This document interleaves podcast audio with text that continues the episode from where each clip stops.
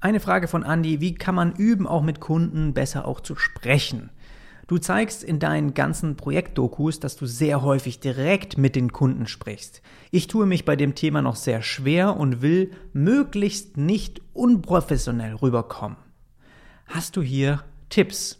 Danke, Andi, auf jeden Fall für die Frage. Und ich muss sagen, was bei mir extrem viel geholfen hat, ist dieser Podcast hier, ist Blogbeiträge zu schreiben, ist Videos aufzunehmen, ist zu versuchen, in eine Kamera zu sprechen, ist irgendwie auf Meetups gehen und auf Leute zuzugehen und zu sprechen.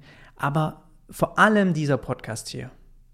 Und vor allem auch mal, wenn ich ein eigenes Layout gestaltet habe, ja, und das Ganze dann in dem Video durchgehe und eine Bildschirmaufnahme starte und das sozusagen eigentlich niemandem im Raum erkläre, das hat mir mega geholfen, solche Sachen zu trainieren. Also einfach eigentlich Content zu produzieren und gleichzeitig ist das was, was dir eben Übung gibt in dem, wie du sprichst, wie du Sachen erklärst, wie du auf Sachen eingehst, was dir wichtig ist, zu, zu versuchen auch Dinge, die du im Kopf hast, in Worte zu fassen und auszusprechen, flüssig zu reden, ohne mh, mm, äh, ähm, ohne irgendwie zu, einfach zu merken, ach ja, der hat das schon etliche Male gemacht.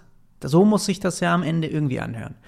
Und das einfach mit Kunden natürlich zu sprechen, das zu üben, ist eine Sache, die man halt mehr und mehr machen muss, damit es besser wird. Aber ich habe das, glaube ich, auch den letzten Malen gesagt, nur indem du es hinbekommst, auch diesen direkten Draht zu den Kunden zu bekommen und mit denen zu sprechen, wird es also mit Entscheidungsträgern, mit Geschäftsführern, mit hohen Personen, die Entscheidungen treffen am Ende.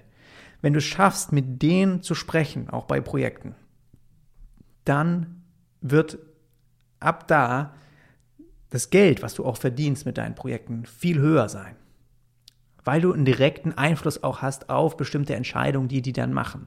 Ja, weil du kannst dir Sachen empfehlen, du kannst die hinterfragen die Sachen, die sie, äh, die sie eigentlich brauchen, die sie wollen. Und das sind ja alles Sachen, die du auch machen musst.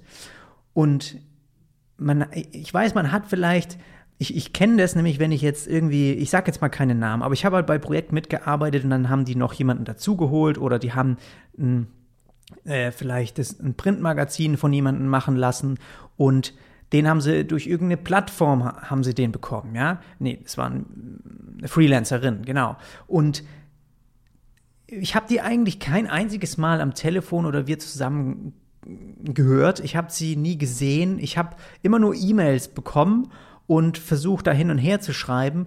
Und klar kann die sich dann vielleicht über E-Mails besser ausdrücken, aber es ist wahnsinnig anstrengend einerseits und es kommt halt einfach auch nicht so professionell rüber, wenn man jetzt die ganze Zeit nur schriftlich hin und her schreibt und eigentlich gar nicht so richtig weiß, mit wem man da gerade zusammenarbeitet.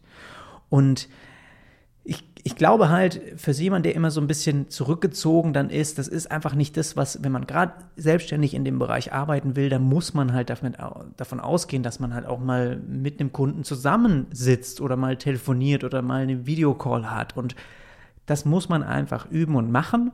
Und unprofessionell äh, ist eigentlich ganz, ganz einfach zu umgehen.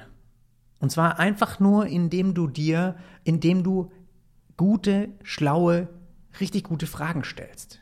Und dazu, wenn du einfach mal, welche Fragen soll ich vor einem Projekt stellen, wenn du das googelst, kommen sofort meine Beiträge. Schau dir Fragen an.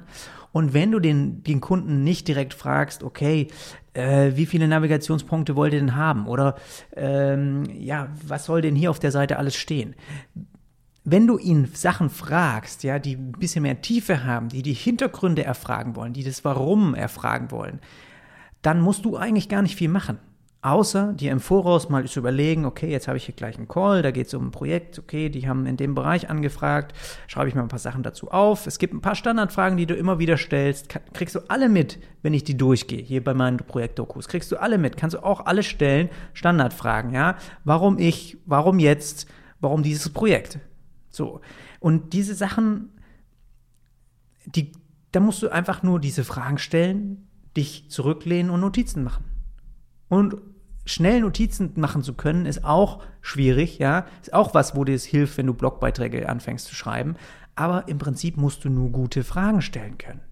Und wenn du mal was nicht weißt, was der Kunde aber auch gerade sagt, ist es absolut kein Problem zu, zu sagen, hey, ähm, okay, dann könnten Sie das nochmal ein bisschen erläutern oder kannst du vielleicht da nochmal drauf eingehen, das interessiert mich, wie ihr das handhabt, dass ich das einfach nochmal ein bisschen mehr verstehe und so weiter. Und wenn er irgendwas fragt, wo du nicht direkt eine Antwort drauf hast, sagst du, hey, äh, da habe ich vielleicht auch gerade, äh, habe ich jetzt gerade nicht im Kopf, würde ich mich ganz gerne nochmal, ähm, bevor ich jetzt was Falsches sage, würde ich mich ganz gerne dann nochmal mit der Info zurückziehen, ein bisschen recherchieren und dann komme ich nochmal auf euch zu. Wie hört sich das an? Ja, also ganz normal das jetzt ein bisschen umdrehen und gar nicht irgendwie schreckhaft sein oder irgendwas.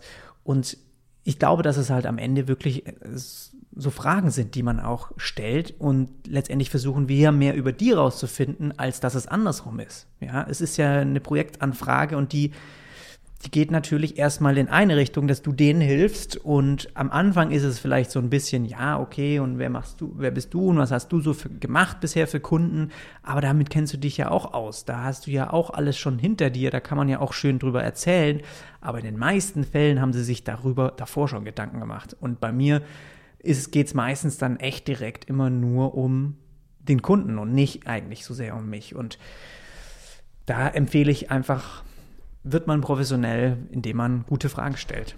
Und das kannst du ja einfach mal ausprobieren und mir dann gerne Rückmeldung geben, ob das auch dir ein Stück weit hilft.